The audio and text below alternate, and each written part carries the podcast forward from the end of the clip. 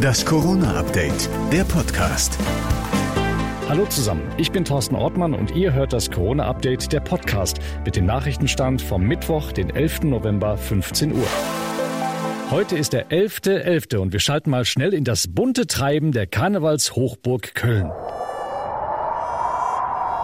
Tja, so sieht's aus. Es ist still, grau und ausgestorben. Die Polizei meldet bislang auch keine Zwischenfälle oder unerlaubte Corona-Partys unter den Jecken. Dafür hat der Bund Deutscher Karneval den Sessionsauftakt heute zum ersten Mal online und live ins Netz gestreamt. Und auch in Düsseldorf ist der Hoppeditz online erwacht. In diesem Sinne eröffne ich aus diesem Bau dreimal Düsseldorf Hello. Um alsdann beherzt einen Schluck aus der Corona-Bierpulle zu nehmen. Das nenne ich mal Galgenhumor.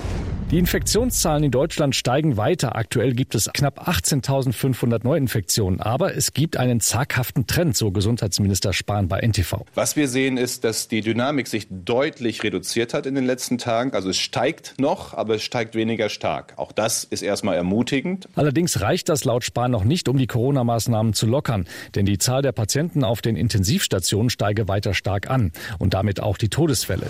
Eine Studie der renommierten Stanford University hat jetzt nachgewiesen, wo das Risiko einer Ansteckung mit Corona am größten ist. Und zwar überall da, wo sich Menschen über eine längere Zeit in geschlossenen Räumen aufhalten. Danach gibt es die meisten Infektionen offenbar nach Besuchen in Restaurants, Cafés und Fitnessstudios. Die Forscher haben für ihr Computermodell das Verhalten von 98 Millionen Menschen in zehn US-Regionen untersucht. Was bei McDonalds funktioniert, könnte auch mit Glühwein klappen. Das dachte sich womöglich ein Freizeitpark in Kalka am Niederrhein. Dort soll es ab 10. Dezember einen Drive-in-Weihnachtsmarkt geben. Geplant ist eine zweieinhalb Kilometer lange Strecke mit Kunstschnee, Musik und Glühweinbuden. Das ist auch für die Polizei ganz praktisch. Man kann dann an der Ausfahrt die Fahrer direkt zur Alkoholkontrolle bitten. Das war das Corona-Update vom 11. November. Noch mehr Hintergründe zum Thema hört ihr in unserem Podcast Corona und jetzt überall dort, wo es Podcasts gibt. Übrigens, am kommenden Dienstag treffen wir von den NRW-Lokalradios Ministerpräsident Armin Laschet. Er beantwortet dann eure Fragen zur Corona-Pandemie. Wenn ihr auch Fragen habt, stellt sie ihm einfach über die Facebook-Seite unseres Hintergrund-Podcasts Corona und jetzt.